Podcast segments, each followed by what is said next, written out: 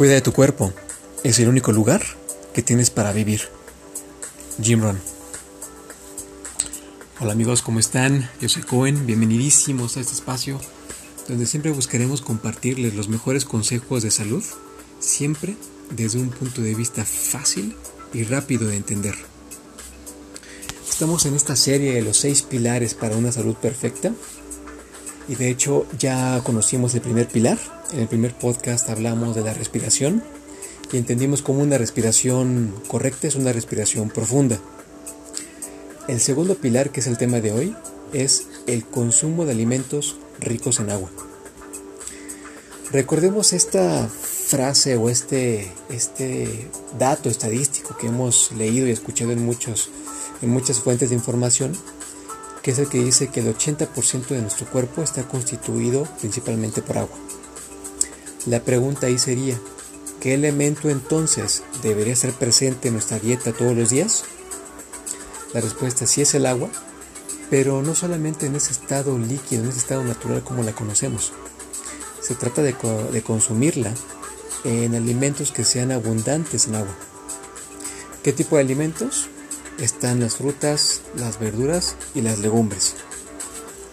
De hecho, antes de mencionar qué frutas o qué verduras tienen mucha agua, me gustaría que repasáramos algo importante y una función que tiene el agua en nuestro cuerpo.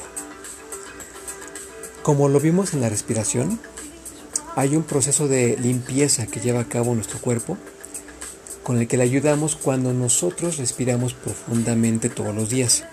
O sea, siempre tenemos que ayudarle a nuestro cuerpo con ciertos hábitos. Con el consumo de agua no es la excepción. De hecho, en la sangre, además de transportar, como ya vimos en la respiración, la sangre, además de transportar oxígeno y nutrientes, también transporta toxinas y desechos. Y estos no pueden ser eliminados del todo si no, si no consumimos la suficiente agua. De hecho, para apoyar esta, esta situación o este comentario, eh, hay un libro de un autor que se llama Alexander Bryce, pueden consultarlo ahí. El libro se llama Las leyes de la vida y la salud. En él el autor comenta lo siguiente. No hay mejor líquido capaz de diluir tantos sólidos como el agua. Con esto ya nos puede quedar un poquito más claro la importancia de consumir agua, pero no solamente en ese estado líquido. Y además nos, nos lleva más allá de esta propuesta que nos han hecho muchos medios de comunicación por consumir de 2 a 3 litros de agua, ¿no? No solamente es consumirla de esa forma, sino consumirla inteligentemente a través de otras fuentes o alimentos diversos. Pues ahora sí, pasemos rápidamente entonces a qué frutas tienen mucha agua y qué verduras también tienen eh, alta cantidad de agua.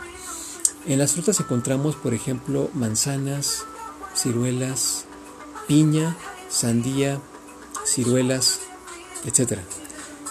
Con las verduras encontramos perejil, calabazas, lechugas, apios, pepinos, etc. Esto es algo que podemos encontrar fácilmente en internet, pero aquí más allá de encontrar qué alimentos son ricos en agua, lo importante era tener como presente esta reflexión de tratar de eh, consumir agua no solamente en estado líquido, sino tratar de incluirla más con alimentos en el desayuno, comida y cena. Pues muy bien, pues muchas gracias por su atención. Esto es prácticamente todo lo que deseaba compartirles el día de hoy, en esta ocasión. Muchísimas gracias por su atención. Nos vemos en el siguiente podcast. Yo soy Cohen y pues cuídense mucho.